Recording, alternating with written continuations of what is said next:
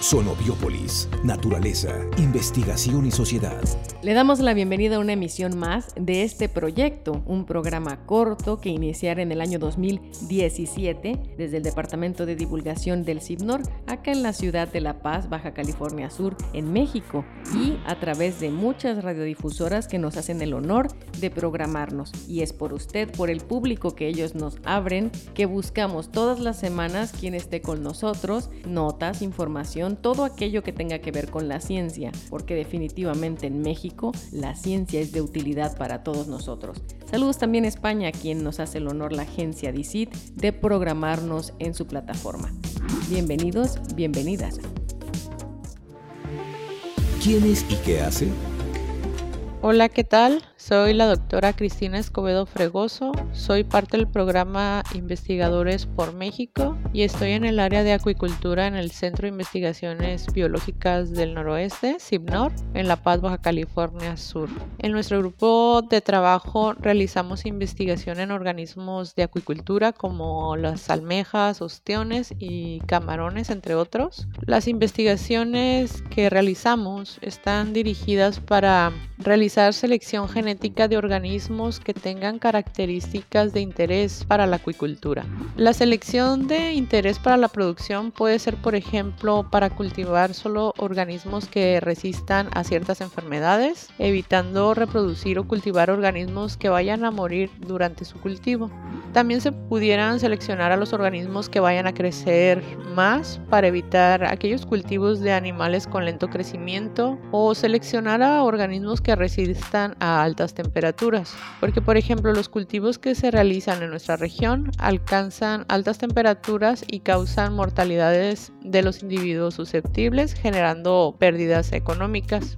Una vez que seleccionamos a los organismos con diferentes características, por ejemplo, organismos con alta supervivencia y baja supervivencia, después comparamos su ADN y con las diferencias que obtenemos mediante análisis bioinformáticos, seleccionamos un grupo de genes que nos permita saber qué organismos tienen la característica que buscamos. Para analizar estos genes en cualquier organismo que se vaya a reproducir o cultivar, diseñamos y estandarizamos pruebas en nuestro laboratorio de genómica y bioinformática y en nuestro grupo de trabajo realizamos el diagnóstico de estos genes utilizando pruebas como el PCR. Sin embargo, cuando son cientos de genes que necesitamos para realizar la selección, utilizamos PCR acoplado con secuenciación masiva. Esto porque la prueba de PCR solo nos dice si está o no un gen. Sin embargo, eh, contamos con genes que solo se diferencian en pequeñas mutaciones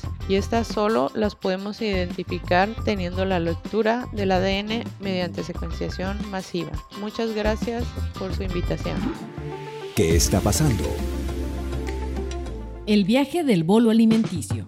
Los alimentos después de ser ingeridos deben recorrer un largo viaje por medio de un supertúnel que inicia en la boca. En la boca, gracias a los dientes, lengua y glándulas salivales, los alimentos son triturados y mezclados para formar una pasta llamada bolo alimenticio. De esta manera, los alimentos pueden continuar su tránsito a través de las diferentes secciones del tubo o tracto digestivo.